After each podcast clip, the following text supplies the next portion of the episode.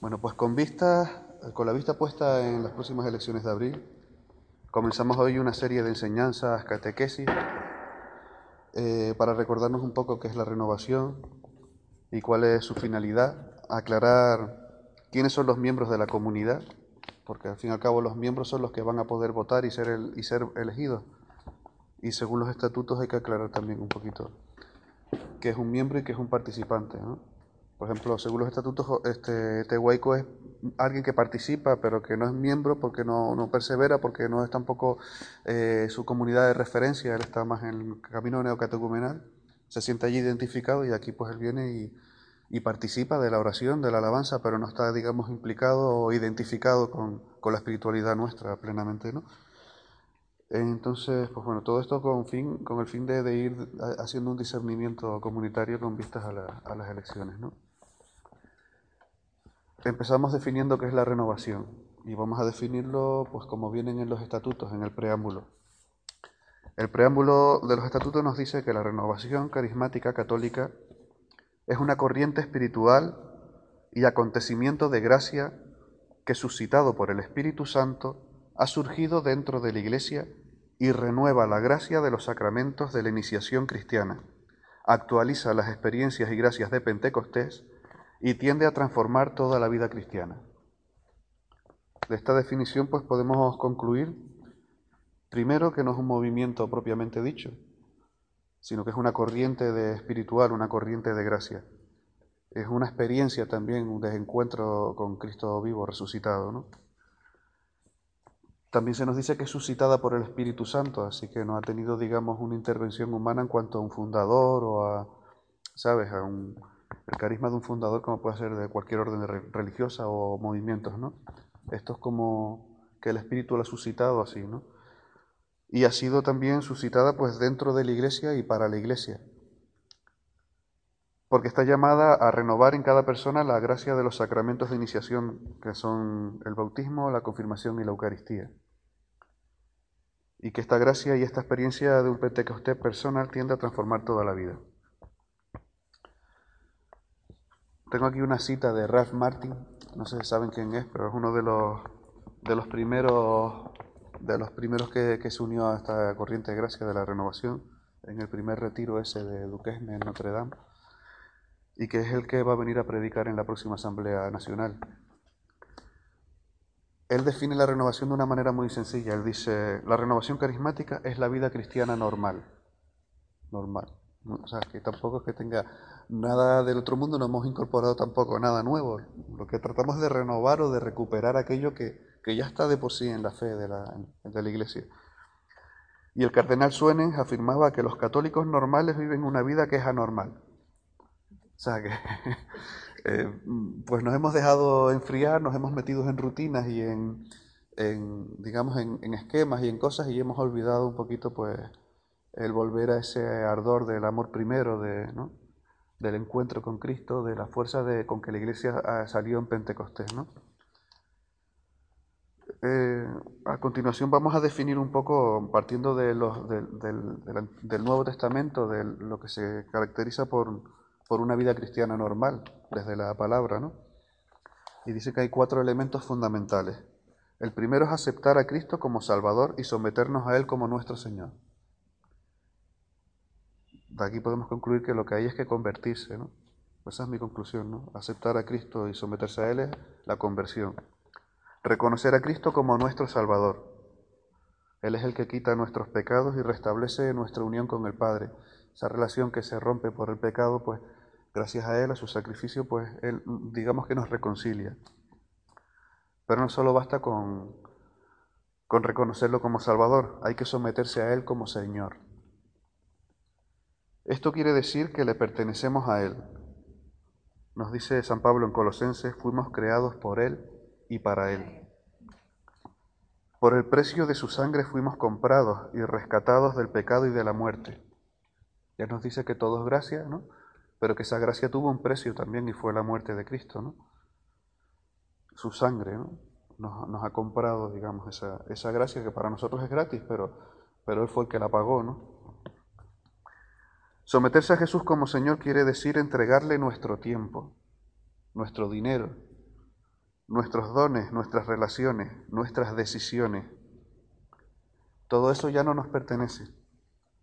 Han de ser usados para el reino de Dios. Todo esto digo partiendo de la palabra de Dios, porque los primeros cristianos tenían todo en común, vendían sus posesiones para beneficio de la comunidad, er, era el estilo de vida de los cristianos, digamos. Lo, un cristiano normal, pues se definía de esta manera, ¿no?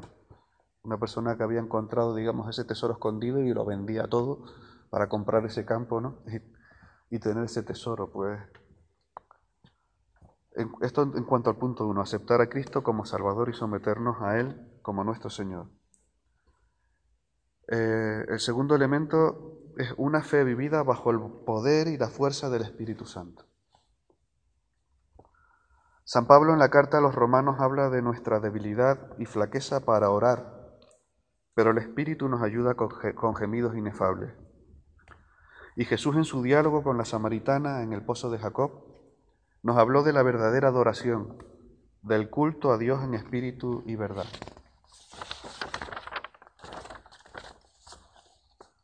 Pues una de las cosas más importantes y hermosas de la renovación es la alabanza y la adoración, en la que Dios es adorado y glorificado en espíritu y en verdad.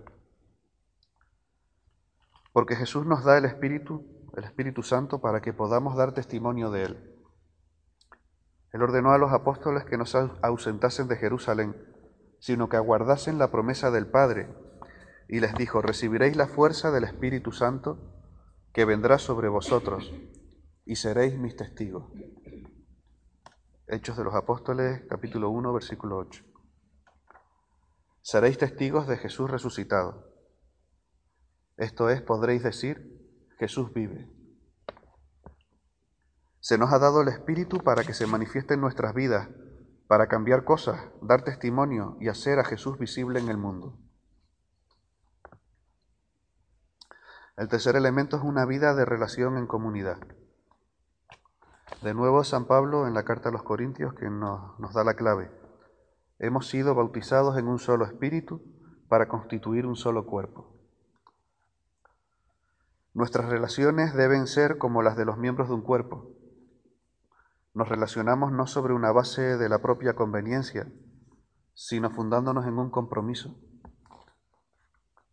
Jesús no amó a sus discípulos por el apoyo emocional que le dieron, o porque le comprendieran más o menos, o porque no le fallaran, porque la verdad que muchas veces no fue así, le fallaron mucho, la mitad de las cosas no las entendieron, realmente el Espíritu es el que se las, se las da a comprender después pero sin embargo siguió amándolos y nunca dejó de hacerlo.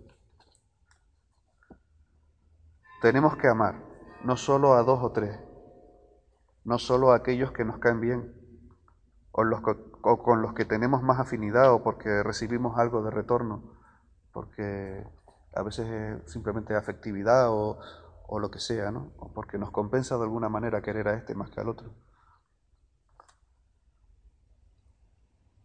Tenemos que amar a todos por el poder y el Espíritu de Jesús que está en nosotros. Tenemos que ser una comunidad de auténticos hermanos en el Señor y preocuparnos no solo de nuestro bien, sino del bien de los demás, porque Jesús nos ha dicho que este amor a los hermanos es la señal y el secreto para atraer a aquellos que no crean en Él.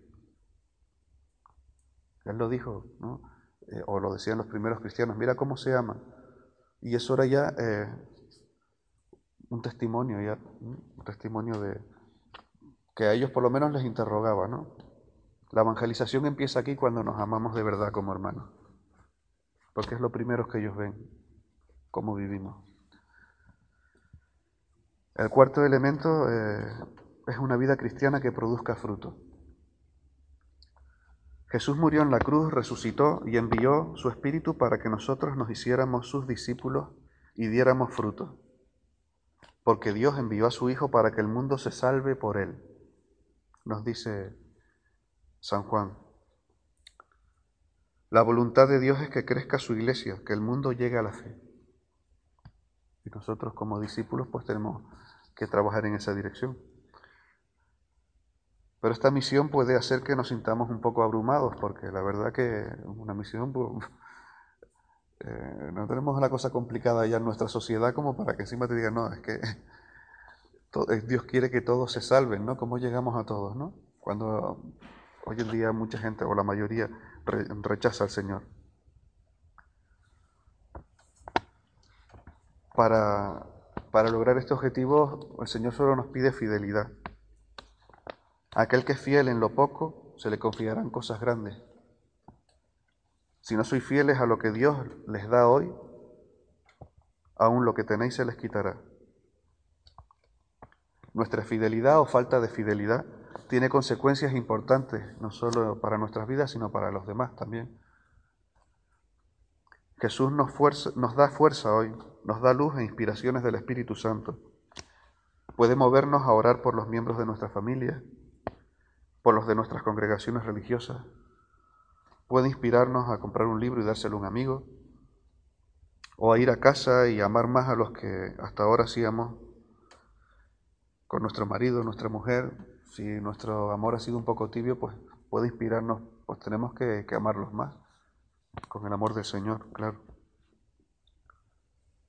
A aquel que es fiel a la gracia que se le da hoy, se le dará más gracia mañana. Porque a veces esas, digamos, inspiraciones del, del, Espíritu Santo, esas emociones que nos va dando, a veces nosotros mismos las ahogamos o las desechamos porque nos complican la vida o porque yo no sé, pero a mí me pasa muchas veces, estoy en una situación y, y, estoy escuchando a una persona que me está contando un problema y yo siento, dile algo, ¿no? Siento que Dios me está inspirando una palabra de esperanza, una cosa, ¿no? Y a veces, pues, como uno no sabe tampoco de la pata que coge a esa persona, pues también te cortas, ¿no? Y a lo mejor esa palabra que está poniendo el Señor la está poniendo porque esa palabra es para Él, es así, tú te la estás callando, ¿no?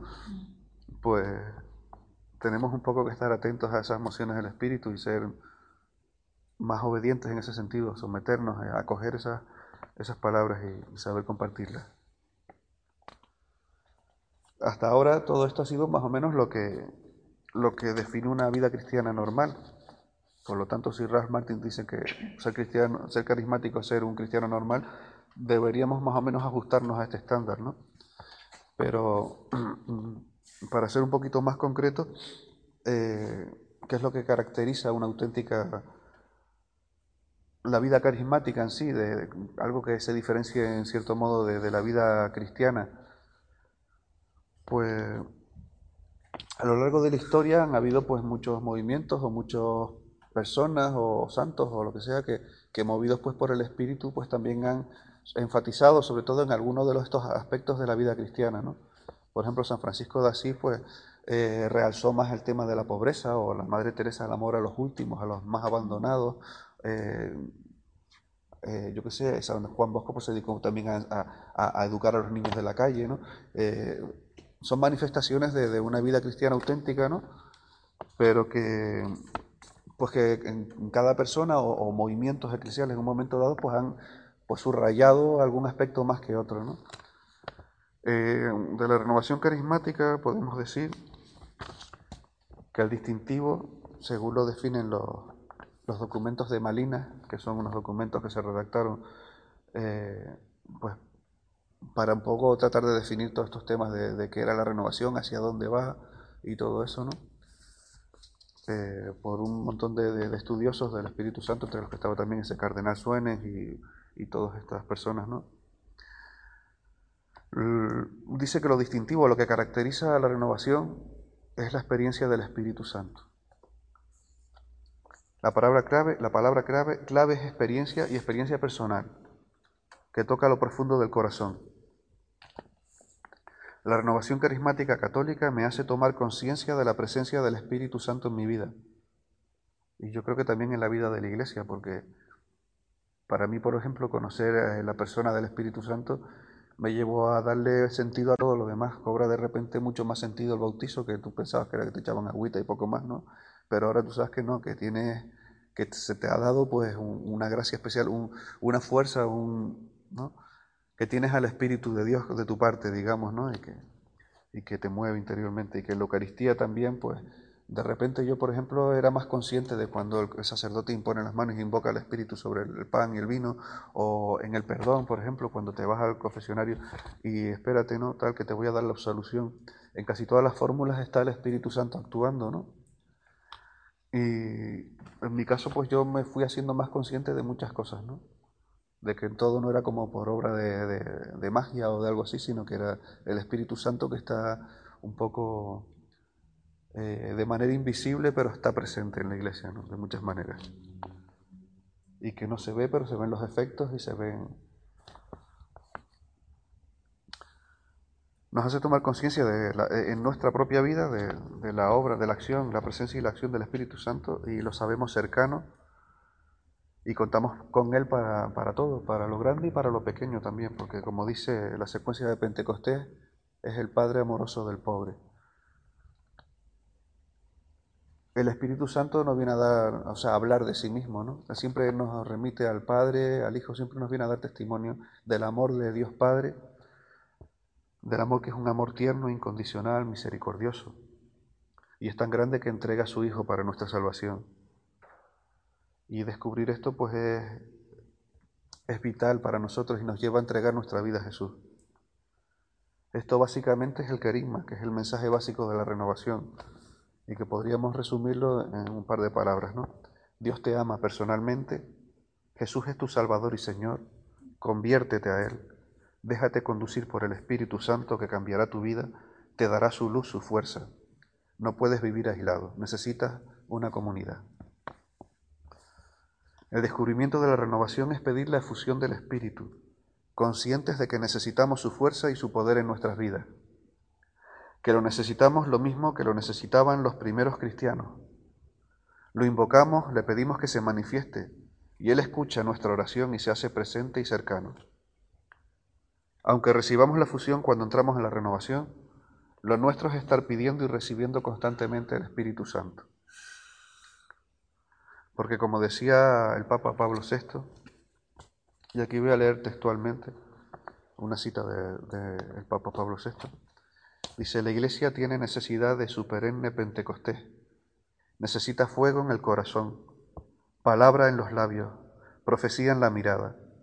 La iglesia necesita ser templo del Espíritu Santo, la voz orante del Espíritu Santo, el cual nos enseña toda la verdad, la onda del amor que se llama caridad y que es difundida en nuestros propios corazones por el Espíritu Santo que nos ha sido dado. Si es del Espíritu Santo de lo que sobre todo hoy tiene necesidad la Iglesia, decidle, por tanto, siempre, ven, ven Espíritu Santo. para ir concluyendo esta vida nueva con manifestaciones de gozo. ¿Cómo se extiende la renovación carismática? La renovación carismática se extiende simplemente mediante el testimonio, ya que el Espíritu nos ha hecho testigos de, de Cristo que está vivo y resucitado, pues como testigos nosotros testimoniamos esa experiencia. Nuestra experiencia de fe se manifiesta muchas veces emocionalmente, sobre todo en los grupos en la alabanza, ¿no? Y las emociones son humanas y creadas por Dios. Esto, pues, tampoco tenemos que confundir emoción con, con experiencia de fe, ¿no? Igual que no confundimos, aquí pone un ejemplo, la enseñanza, que no confundimos el enamoramiento con el amor, ¿no? Digamos que el enamoramiento es una emoción que nos embarga cuando, cuando amamos, ¿no? O cuando sentimos algo, pero eh, el amor es algo como más, más importante que el sentir o no sentir, porque podemos incluso el amor también puede ser hasta una decisión en un momento dado, cuando se trata de una persona que pues, no nos cae tan bien, o el amor implica más sacrificio que sentimiento, implica más entrega, donación de uno mismo, ¿no? Reconocer las maravillas que Dios ha hecho y hace en mi vida y en la, que, y en la de los demás lleva a la alabanza. Y cuando alabamos a una persona eh, ponemos emoción en ello. Y con más razón cuando alabamos al Señor. Esta experiencia nos lleva a un aumento de conciencia y de disponibilidad para con los dones de Dios a su iglesia, a reconocer, valorar y aceptar los carismas como manifestaciones normales del Espíritu Santo en la vida del cristiano. Estos carismas, tanto los extraordinarios como los más comunes y difundidos, deben ser recibidos con la debida prudencia, sobre todo los extraordinarios, que hay que discernirlos bien, con gratitud y consuelo, porque son muy adecuados y útiles a las necesidades de la Iglesia. Y para ir concluyendo, la llamada de la renovación carismática básicamente es vivir Pentecostés en nuestro tiempo, con toda la fuerza como lo vivían los primeros cristianos, que invocaban sin cesar la fuerza del Espíritu Santo en sus vidas.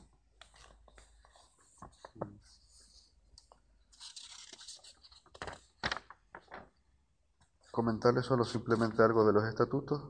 Si quieres leo cuáles son, según los estatutos, cuáles son los fines de la renovación, que nos dice que es redescubrir la gracia bautismal y la propia identidad cristiana, conversión continua, acomodando lo más posible la propia vida a las exigencias del Evangelio, conversión que es fruto de la experiencia del encuentro con Jesús vivo, de la gratuidad y de la filiación divina, promover entre sus miembros el crecimiento progresivo en la santidad recibida en el bautismo, proclamar el querigma en los grupos de la renovación, el querigma es el anuncio básico, ¿no? como dijimos antes, fomentar una renovada y permanente fusión del Espíritu Santo, propiciando bajo su guía una apertura personal a su presencia y su poder con el ejercicio de sus dones y carismas, acentuar la formación eclesial y carismática para ejercer su vocación de servicio en la Iglesia y en la sociedad, promover y crear grupos de la renovación, colaborar en la búsqueda de la unidad de los cristianos desde una actitud claramente ecuménica y bajo la guía de los pastores de la Iglesia. Y por último, decir que los miembros, a ver, esto yo no lo sabía, los miembros tienen derechos y deberes, como los ciudadanos de cualquier país, ¿no? Y entre los miembros, pues está el ser formado, eh, eh, el de los derechos, perdone, es ser formado en el espíritu de la renovación carismática y en todo aquello que mira la realización de sus fines, recibir la adecuada atención en sus legítimas pretensiones, participar en todas las actividades del grupo e igualmente en las elecciones, teniendo voz y voto.